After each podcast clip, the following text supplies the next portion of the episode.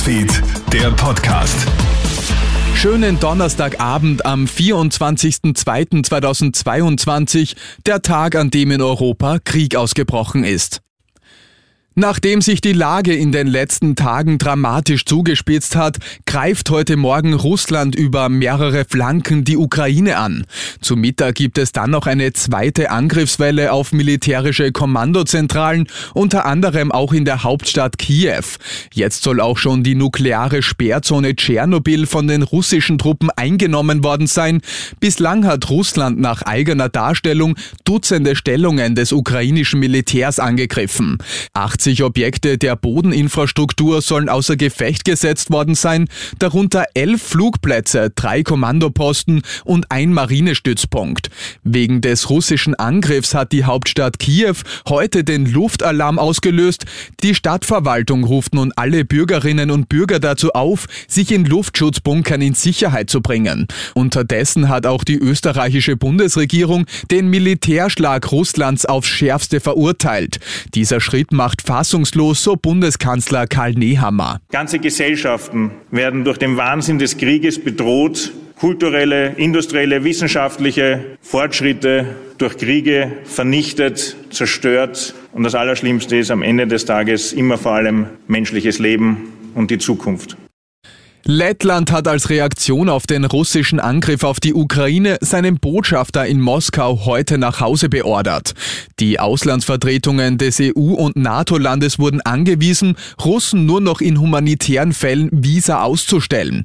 Das Parlament in Riga verurteilt die Invasion sowie die Beteiligung des russischen Verbündeten Belarus. Lettland bereitet sich zudem auf die Aufnahme von Flüchtlingen vor. Nach Schätzungen des Innenministeriums könnten bis zu 10 10.000 Menschen Zuflucht suchen. Auch weitere europäische Länder haben heute ihre Bereitschaft zur Aufnahme von Flüchtlingen, aber auch von Verletzten aus der Ukraine gezeigt. EU-Kommissionspräsidentin Ursula von der Leyen sieht Europa für eine mögliche Fluchtbewegung aus der Ukraine gerüstet.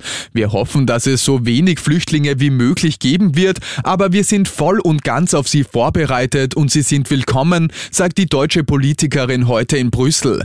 Es gebe für die EU-Staaten an den Außengrenzen Notfallpläne, um Flüchtlinge aufzunehmen und unterzubringen. Auch sogenannten Binnenflüchtlingen innerhalb der Ukraine werde geholfen, so von der Leyen. Zudem soll die Finanzhilfe für das Land ausgeweitet werden.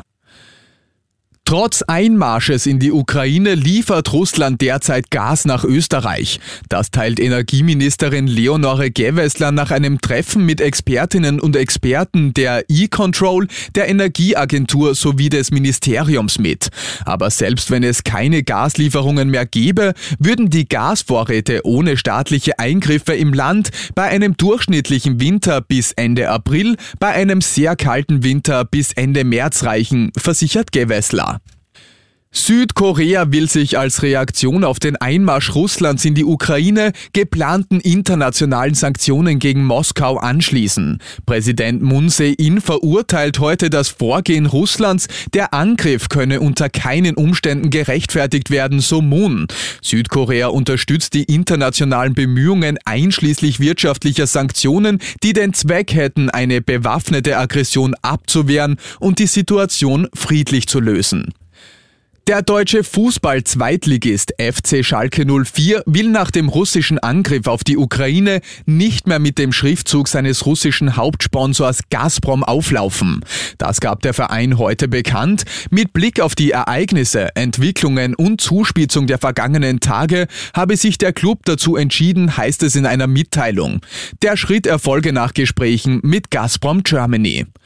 Und das war schon wieder mit den wichtigsten Infos bis jetzt. Alle Infos zum Krieg in Europa habe ich dir natürlich auch online auf KroneHit.at gestellt.